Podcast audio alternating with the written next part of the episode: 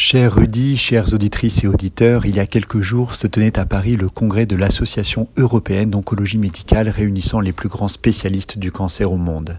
Aux grandes dames de ma mère, je n'étais absolument pas la vedette de ce congrès, mais c'était l'immunothérapie qui était comme chaque année depuis dix ans la star incontestée du traitement du cancer. L'immunothérapie, ce sont les traitements visant à stimuler l'immunité du patient pour attaquer les cellules cancéreuses et ralentir le développement des métastases. C'est un procédé assez ancien, cela fait par exemple des décennies que l'on instille des bacilles de tuberculose dans les vessies de patients pour diminuer le risque de récidive du cancer de vessie avec un succès significatif. Les bacilles instillées déclenchent une réaction immunitaire et inflammatoire de la vessie, conduisant à la prolifération de multiples cellules de défense qui se retrouvent à combattre les cellules cancéreuses comme si elles étaient un agent étranger.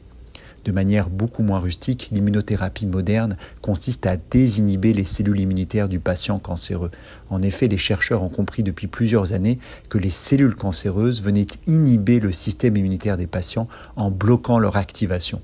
On parle de checkpoint immunitaire. Ainsi, les lymphocytes du patient se retrouvent menottés, incapables de reconnaître que les cellules métastatiques, qui n'ont pourtant plus grand-chose à voir avec le soi et qui pourraient être reconnues comme des cellules étrangères donc, eh bien le système immunitaire ne réagit pas et ne fait rien. Les nouvelles molécules dont on parle ici permettent de libérer ce checkpoint et donc de réactiver les cellules immunitaires du patient. Cela a permis d'obtenir des résultats spectaculaires dans le traitement de plusieurs cancers métastatiques comme le mélanome, le cancer du poumon ou encore le cancer du rein, sujet que je connais particulièrement bien.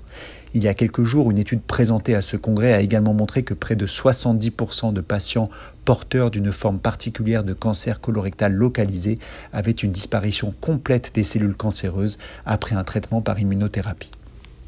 Enfin, le même principe permet également le traitement des cancers du sang, comme certains lymphomes ou leucémies. Il s'agit de ce que l'on appelle les CAR T-cells, stratégie très élégante qui consiste à prendre les lymphocytes du patient, les modifier génétiquement pour leur apprendre à combattre les cellules cancéreuses, puis les réinjecter pour traiter la maladie. C'est une sorte de stage de Krav Maga accéléré pour booster les défenses immunitaires des patients. L'immunothérapie a bien sûr des limites, elle permet de contrôler et de guérir certaines formes de cancer, mais d'autres sont totalement résistantes.